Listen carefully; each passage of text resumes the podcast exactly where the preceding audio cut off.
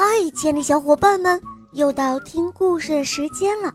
今天的故事是曹新野小朋友点播的，我们一起来听听他的声音吧。肉包你好，我叫曹新野，今年五虚岁了，我来自东北，我喜欢小肉包系列童话《萌猫森林记》。我今天想点播一个故事。的，它的名字叫《小刺猬和怪鱼》。妈妈每天都给我放故事，小朋友们，你也你们也喜欢听故事吗？嗯，曹星野小朋友问到了，小朋友们，你们都喜欢听故事吗？我想啊，小朋友们一定都和曹星野小朋友一样喜欢听故事。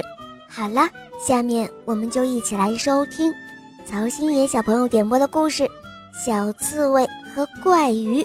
我讲，肉包来了。小刺猬不能飞，只能捡到几棵树上掉下来的樱桃。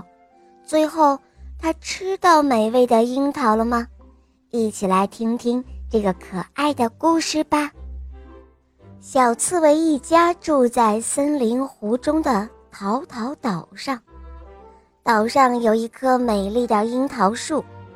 有一天，小刺猬对妈妈说：“妈妈，快看啊，樱桃快熟了。”妈妈说：“哦，是的，宝贝儿，等樱桃红了，我们就可以做樱桃大餐了。”太棒了，妈妈！呵 呵就这样，小刺猬一直盼望着樱桃快快的红起来。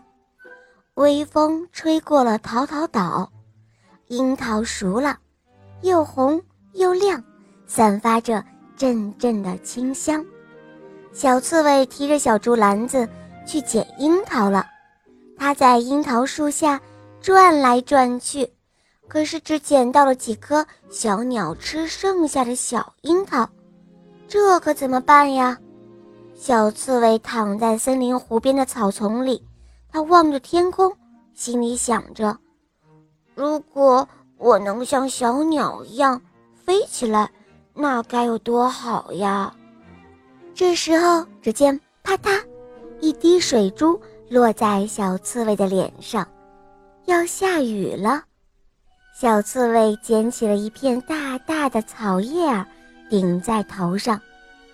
湖面泛着蓝绿色，雨点儿从天空纷纷扬扬地落了下来。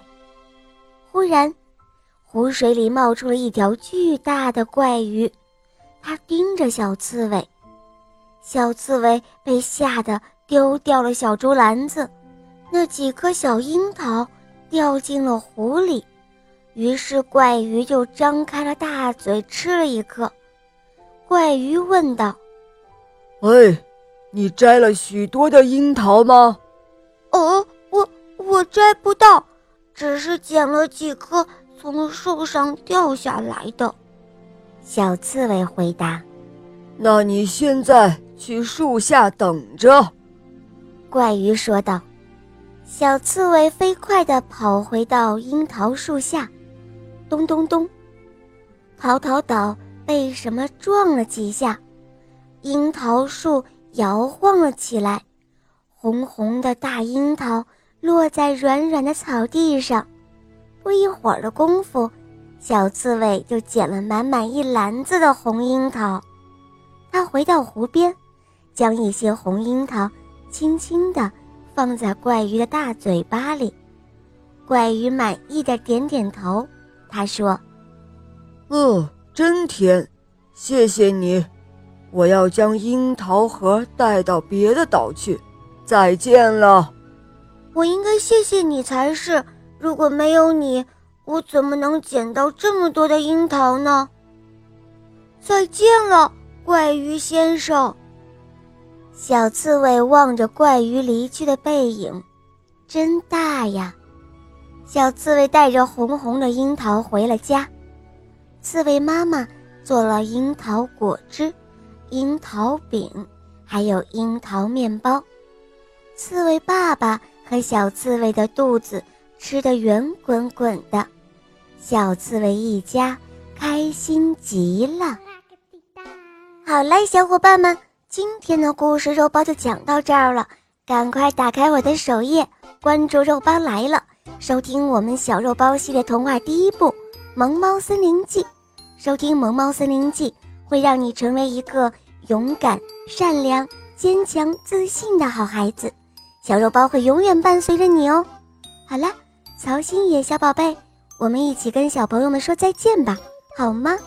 小朋友们再见。嗯，小伙伴，我们明天再见，么么哒。